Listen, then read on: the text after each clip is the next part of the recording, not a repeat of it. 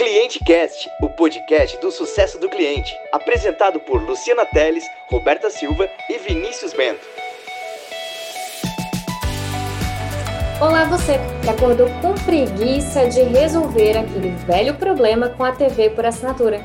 Bom dia, boa tarde, boa noite para quem fica indignado do cliente ter que repetir as mesmas coisas todos os dias. E para você que já ouviu pelo menos dois xingamentos de clientes hoje, está no ar o quinto episódio da temporada Carreiras do Cliente Cast.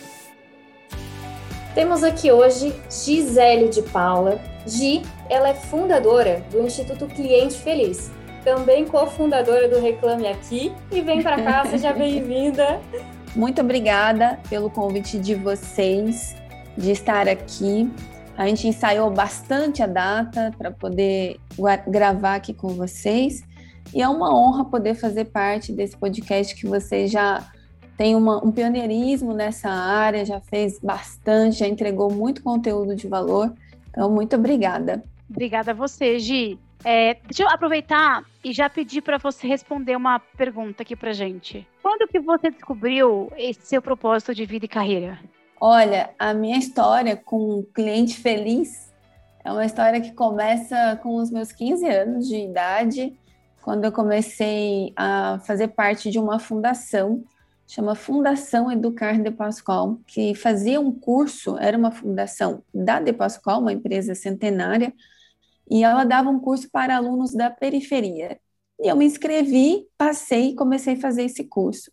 No segundo ano do curso, a empresa oferecia vagas de estágio para os alunos que tinham ali bons indicadores, notas e tudo mais. Eu prestei novamente, passei e fui trabalhar na De Pascoal.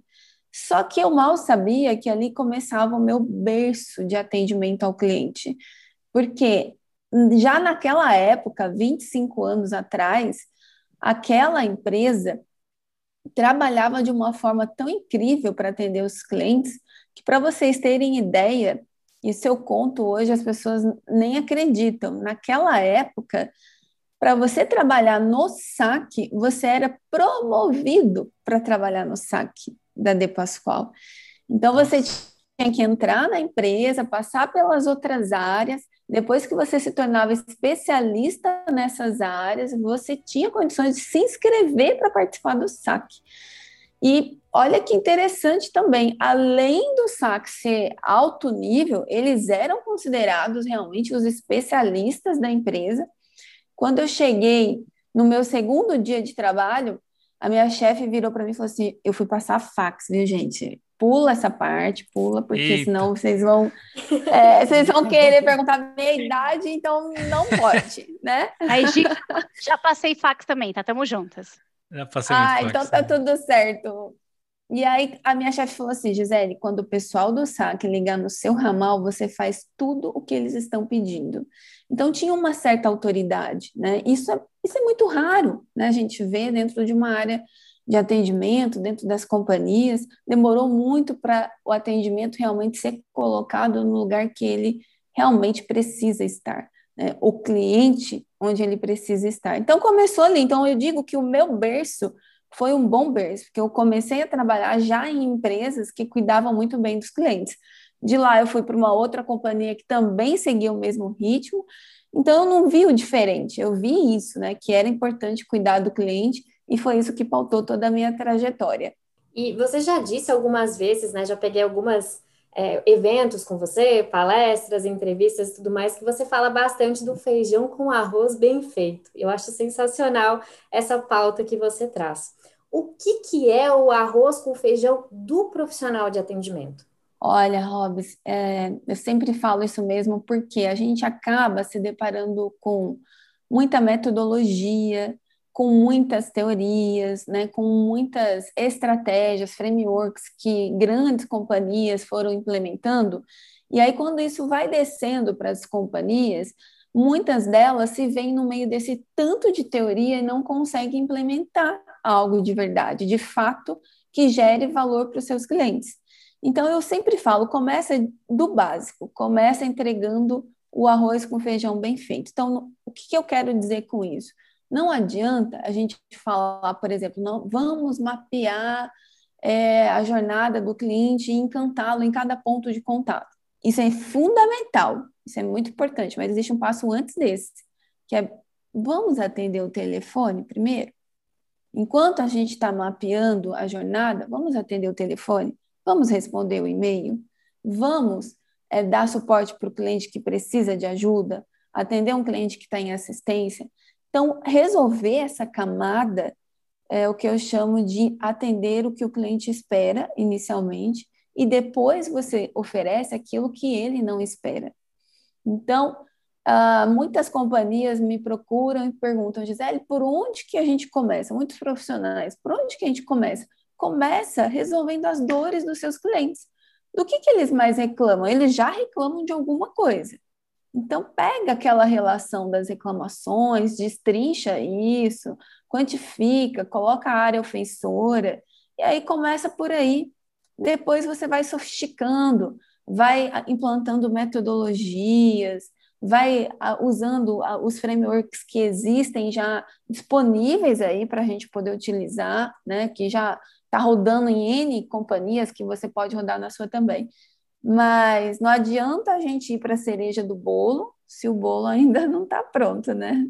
Sua resposta, de fato, é uma baita receita de sucesso, né, né Gi? Mas eu queria que a gente falasse um pouquinho mais de quem quer trabalhar com atendimento. Então, ah, quem está ouvindo a gente aqui hoje e tem o interesse de trabalhar com atendimento, qual que é o arroz com feijão desse profissional? Eu acho que o profissional de atendimento, ele não deve só olhar para atendimento hoje, né? Porque dentro das companhias, atendimento começa a fazer parte de uma grande estratégia de clientes. Então, atendimento é uma perna da experiência toda que a gente precisa oferecer para o cliente. Então, o primeiro passo para quem quer trabalhar com atendimento é não pensar só em atendimento. É pensar na estratégia inteira, como é que eu olho para o cliente. Se eu vou representar o cliente na companhia, eu tenho que entender dele de ponta a ponta, desde quando ele pensa em comprar da empresa, até o momento que ele vai recomprar, que ele vai recomendar, que ele vai comprar mais, fazer um upselling, enfim. Eu preciso entender sobre é, comportamento do cliente, sobre experiência do cliente. Eu preciso me especializar nisso, fazer um bom curso, ler as boas literaturas que existem hoje no mercado, mas mais que isso, né, atrelar isso à experiência. Então, é, pode-se começar de baixo. Quem quer fazer carreira nessa área precisa começar de baixo, né? Vai lá, pede um estágio, fez um curso. Você conhece um empreendedor que tem uma padaria, que tem um salão de beleza? vai lá, oferece para você implementar aquilo que você aprendeu naquele negócio. Mal não vai fazer, né? Pode ficar no empate ali, né? Mas mal não vai fazer para esse negócio. Vai lá e faz, mas cria quilômetros rodados. Profissional que quer atuar nessa área precisa ter experiência, porque só a teoria ela fica um pouco manca. E só a experiência sem metodologia também é manca. Então, você precisa equilibrar esses dois pontos. Muitos me perguntam, poxa, mas o mercado hoje está exigindo muito dos profissionais experiência e a gente é tudo novo, a gente não tem experiência. Então, começa oferecendo. Outro dia mesmo, para vocês terem ideia, Lu, Lu, Bento, Hobbs, uh, eu recebi uma mensagem de uma aluna que ela falou assim, Gisele, eu faço qualquer coisa, mas deixa eu trabalhar algumas horinhas no instituto de graça, você não precisa me pagar nada. Eu só quero trabalhar para ganhar quilômetros rodados, né? É isso. Então a gente tem que começar dessa forma. Não estou falando que é para sair todo mundo agora trabalhando de graça, porque não, as coisas a gente sabe que não funcionam só assim. Mas a gente pro, tem que procurar equilibrar o técnico com a experiência. É, não sei se vocês, se vocês conhecem um pouco dessa parte da minha trajetória, mas quando eu resolvi sair da minha posição executiva, que eu, que eu era head de marketing de uma empresa financeira, para empreender com Reclame Aqui, Reclame Aqui não tinha receita nenhuma, né? era zero de receita, não tinha condições de pagar nem nem a, gasolina que eu gastava de Campinas para São Paulo para poder é, visitar as empresas, né? Que eu morava em Campinas. E aí eu fui tentando arrumar uma forma de viabilizar isso. Como é que eu viabilizava receita para pagar minhas contas e fazer o Reclame Aqui ficar de pé? E aí eu fui encontrando caminhos. Bom, estou no ponto A, preciso ir para o ponto B. Que ponte eu crio aqui, né, estrategicamente, para ir para esse ponto B? E aí eu fui conversando muito com o meu chefe na época e falava assim para ele: olha, eu comecei a ajudar o Reclame Aqui, que é uma ferramenta nova, estou fazendo isso fora do meu horário de trabalho, mas eu quero compartilhar com você para você ter ciência. Eu não fazia nada escondido, gente, isso também é muito importante, né? Às vezes a gente com quer certeza. ir para um novo barco e vai fazendo paralelo e não avisa as pessoas, né? E queima, e queima o filme no barco que a gente está hoje, né? Exato. Não, olha, olha o que, que aconteceu comigo. Eu fui falando para ele. E ele falou: não, tudo bem, vai lá, faz, que com certeza vai ser ótimo, você vai ajudar a gente e tal. Ele era super motivador, assim, e fui. Chegou um momento que não dava mais para fazer só à noite, de madrugada, não dava, né? Ou minha, minha, minha agenda começou a se ocupar durante o dia também. Aí eu cheguei para ele e falei assim: chefe, é o seguinte, o que, que você acha de você fazer um acordo comigo? Eu continuo trabalhando aqui, eu fico três dias da semana na empresa, outros dois dias você me dá para trabalhar no Reclame Aqui. E foi assim. A gente, a gente negociou, ele aceitou. Eu fiz isso, gente, por dois anos. Trabalhei na empresa como executiva Uau. e no Reclame Aqui, até o Reclame Aqui ficar de pé. Quando ele ficou de pé, eu lembro da gente fazer uma planilha com as minhas despesas, a gente falou, agora dá para pagar. Agora cabe, né? Agora eu consigo. Agora cabe. Aí eu saí da empresa e saí de portas abertas. E olha que curioso, até hoje, essa empresa é minha cliente. Até hoje, eles contratam os meus serviços. E isso é muito importante para quem quer sair de uma empresa e para outra, sair de um segmento e para outro, muita gente querendo empreender também, uhum. sempre deixe portas abertas. E às vezes, na própria empresa que a pessoa está, e que ela tem uma outra função, ela pode ir lá pedir para poder passar um período com o time de atendimento, né? Fazer reunião com o líder, com as pessoas que operam. Eu acho que é, de, dentro das, das, próprias empresas, as pessoas às vezes conseguem encontrar oportunidades de buscar esse conhecimento também, né? Você falou isso, eu lembrei bem no começo, ali quando eu tinha uns 18, 19 anos, eu estava na empresa, já era assistente, já tinha deixado de ser a, pessoa que passava o fax para ser assistente. E aí é, eu estava lá fazendo meu trabalho, fazia, fazia, fazia, mas eu olhava para o lado, a pessoa que estava do meu lado, ela fazia um negócio completamente diferente do meu. Eu ficava curiosa para conhecer o trabalho dela. E eu terminei um dia o meu trabalho, cheguei perto dela e falei assim: Você poderia me ensinar o que você faz? Eu tenho curiosidade de, de entender o que você faz. Gente, sem pedir para o minha chefe, sem nada, né? Se fosse uma outra pessoa, ela poderia falar assim: que louca é essa que agora quer vir conhecer o que eu faço, né? Mas ela falou assim: claro, Gisele, termina suas atividades, senta aqui que eu vou te mostrar tudo que eu faço. Peguei meu caderninho, sentei do lado dela, ela me ensinou tudo.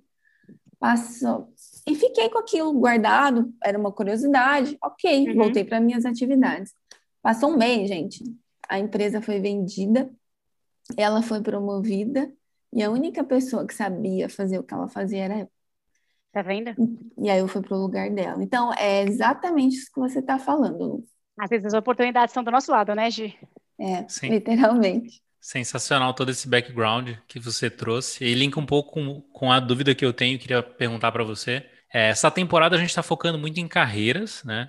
Esse episódio a gente está olhando muito para a carreira de suporte. Eu queria saber hoje, né, se o suporte é uma porta de entrada para as empresas, se os profissionais estão vendo dessa forma como uma porta de entrada ou aquela profissão que é tipo um trampolim que o pessoal fala, que é para migrar para uma outra área. Então, queria entender um pouco dessa tua visão sobre a carreira de suporte. Olha, eu vejo que a carreira de suporte ela já foi muito esquecida né, dentro das empresas. Eu sou da época no atendimento que o saque era o cantinho da empresa, com os computadores mais antigos, com é, chegava a ser até anexo da empresa o saque, assim, né? Era, parece que era outra, era coisa, outra, outra empresa. É, mas as coisas mudaram, né? E cada vez mais o cuidado com o cliente, ou cliente de modo geral, né? está sendo mais olhado e visto de maneira diferente dentro das companhias, né? É, umas mais, outras menos, mas todas com a intenção de ter o cliente no centro. E aí a área de atendimento, suporte, ela passa a ser uma área estratégica. Só que eu vou dizer para vocês, tem do, duas, dois tipos de áreas de atendimento dentro das empresas. Tem aquela que é estratégica e tem aquela que é reativa. Atendimento por si só, ele já é receptivo, mas ele pode se tornar uma área estratégica.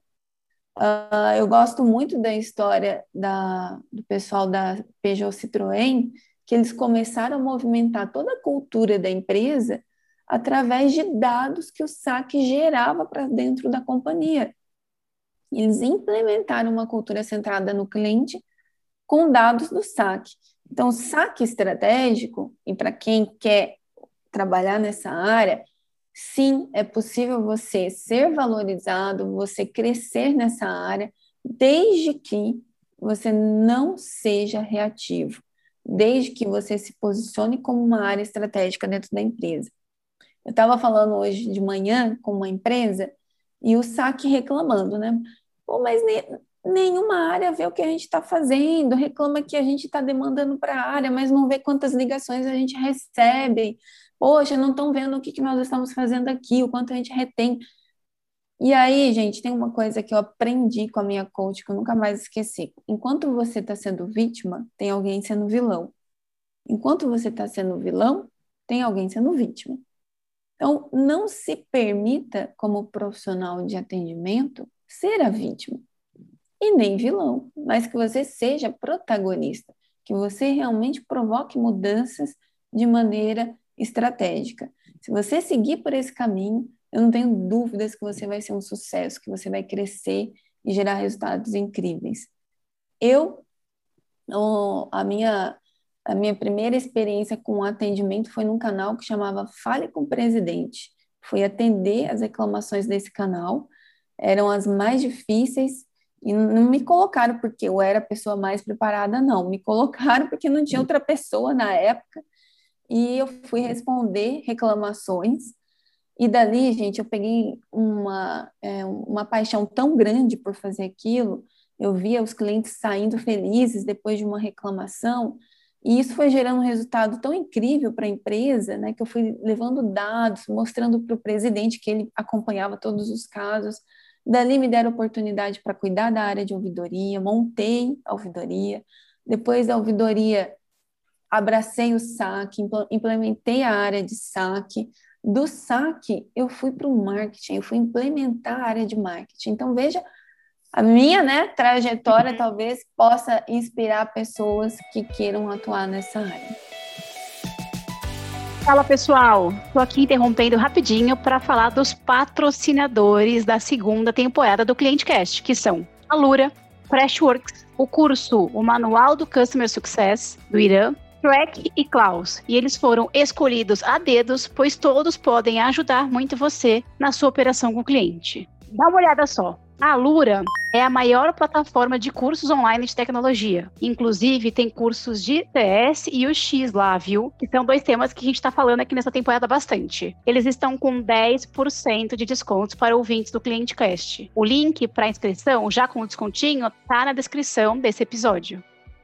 A Freshworks também está apoiando o ClienteCast ela já ajuda mais de 150 mil empresas pelo mundo e é uma solução completa para melhorar a experiência do cliente. Com ela, você tem desde uma ferramenta para atendimento dos, dos tickets, né, dos chamados, chat e CRM, sistema para RH, TI, enfim. A Freshworks oferece um dos mais completos sistemas para melhorar o relacionamento com seu cliente, não é o máximo? Quer integrar com o WhatsApp da empresa de forma simples? Vem para Fresh. Eles estão com 25% de desconto para os ouvintes aqui do Cliente Cast. Gente, o link também está na descrição do episódio.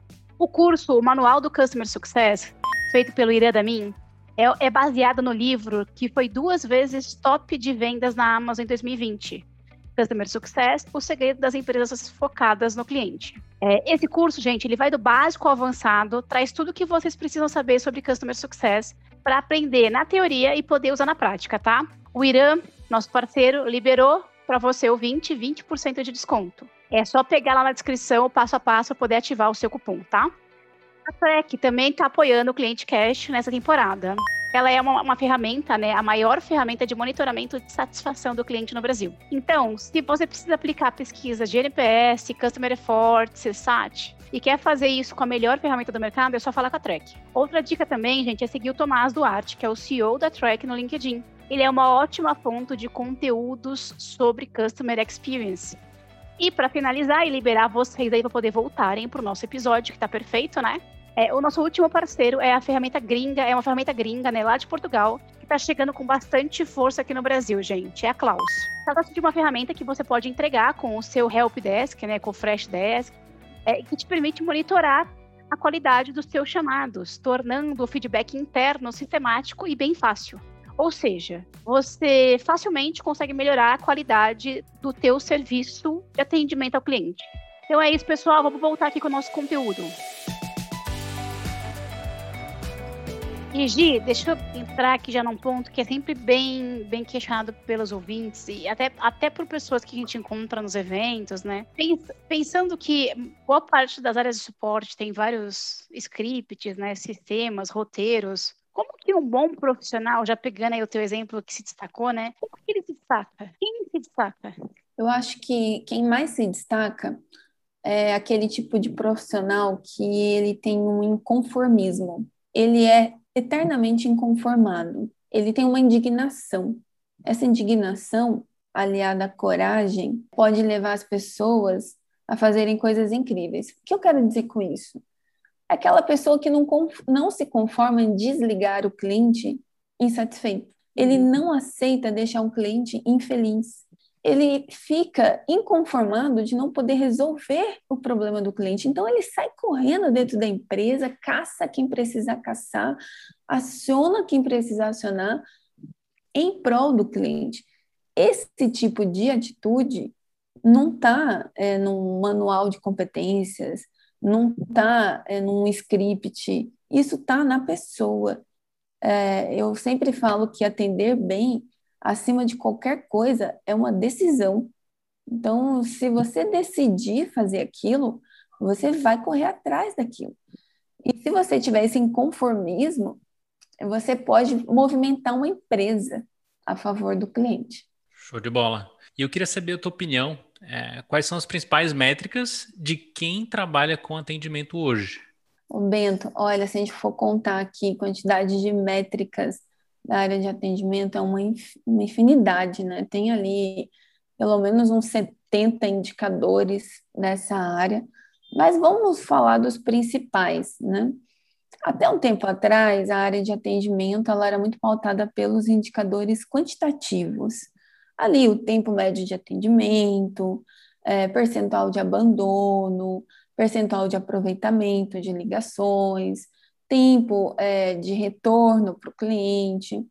Mas esses todos, TMA, TME, TMO, enfim, todos eles continuam sendo muito importantes, mas ao longo do tempo foi se percebendo que eles não eram suficientes para avaliar se era um bom atendimento ou não. Uh, e aí foram surgindo né, esses outros indicadores que todos nós aqui conhecemos, como o CSAT, pesquisa de satisfação, uma pesquisa de uh, índice de solução que poucas empresas hoje implementam. Você entra, por exemplo, no chat da Netflix, depois do atendimento ela vai te perguntar: foi resolvido? Sim ou não? Porque isso importa mais que qualquer coisa no atendimento, né? Se foi resolvido ou não. O Vertical Resolution, né?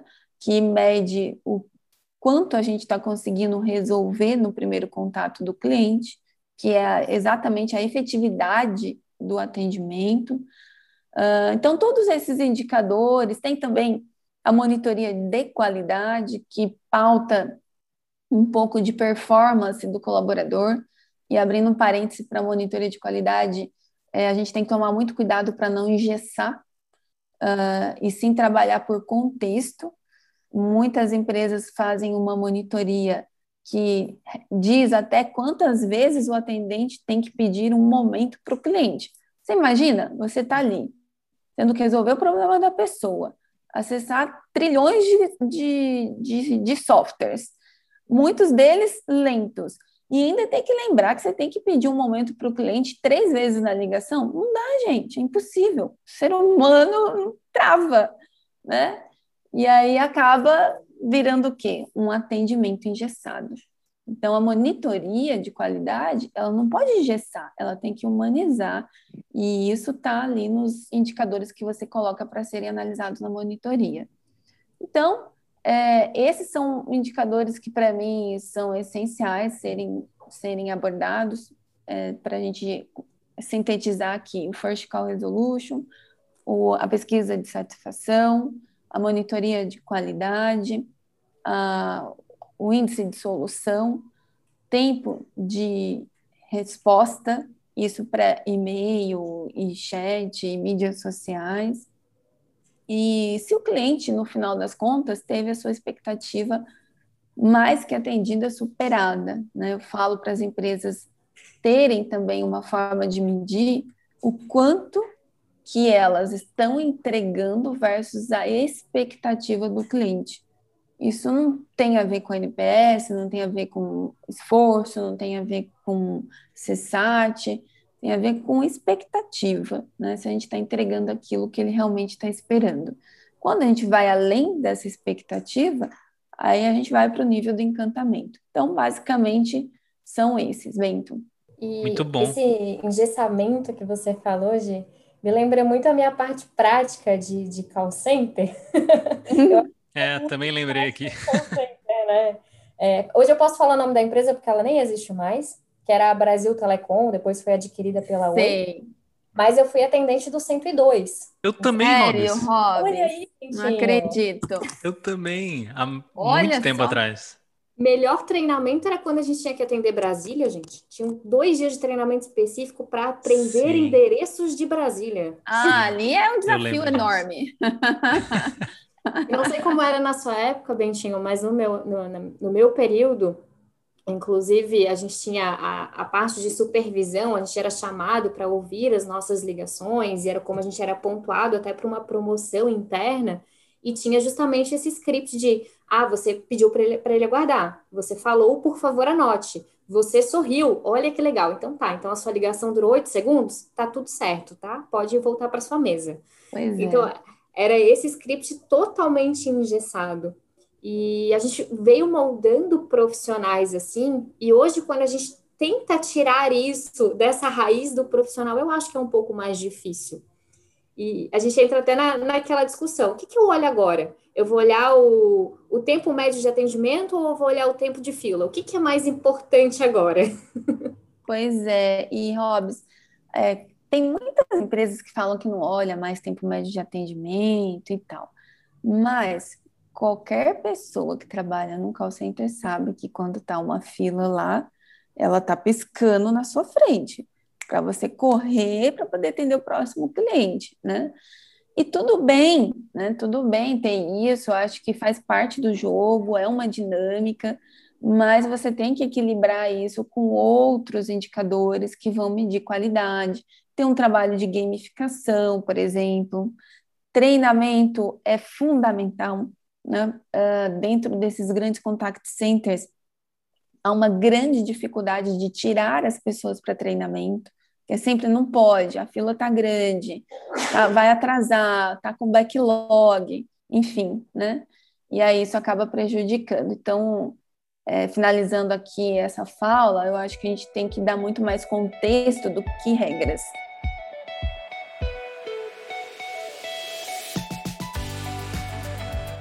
Hoje, você acredita que o time de suporte tem que ter vínculo de meta e métrica de retenção e de expansão?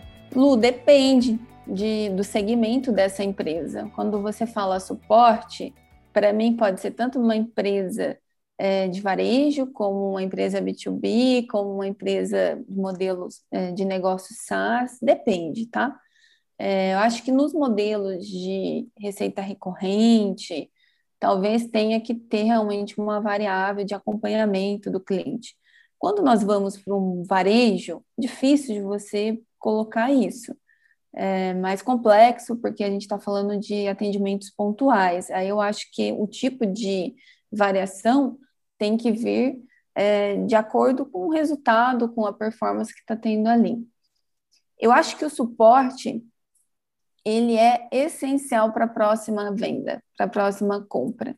E ele gera insumos estratégicos para a área de, é, a área de ongoing, a área que vai cuidar ativamente desse cliente, a área de vendas, a área de marketing. Por isso que eu falei aqui que quem trabalha nessa área tem que ser estratégico, tem que divulgar os seus dados, compartilhar com a empresa, porque a partir dali se cria novos resultados.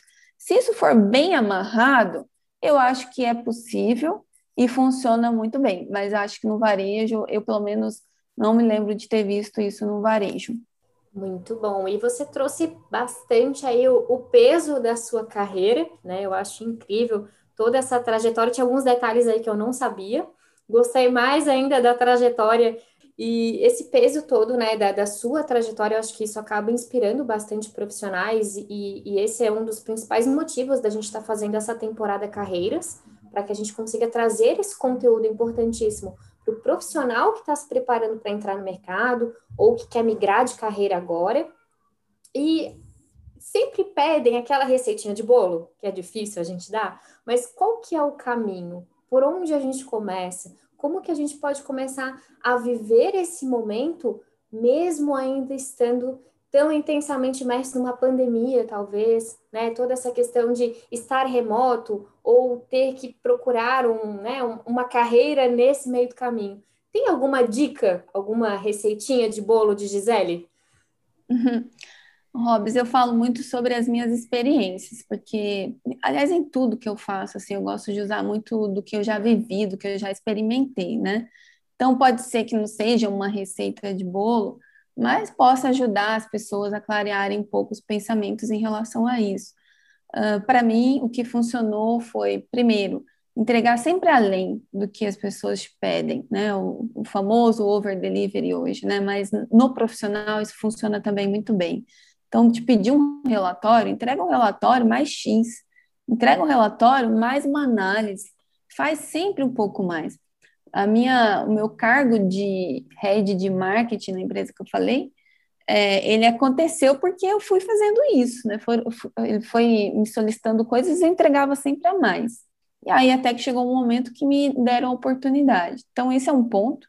Segundo ponto, uh, olha para dentro do negócio que você está hoje, a empresa que você está, e ver se há oportunidades dentro da empresa. Muitas vezes a gente corre para olhar para o mercado, porque a grama do vizinho sempre é mais bonita, e às vezes a sua oportunidade está dentro de casa. Então, fazer essa análise também é muito importante.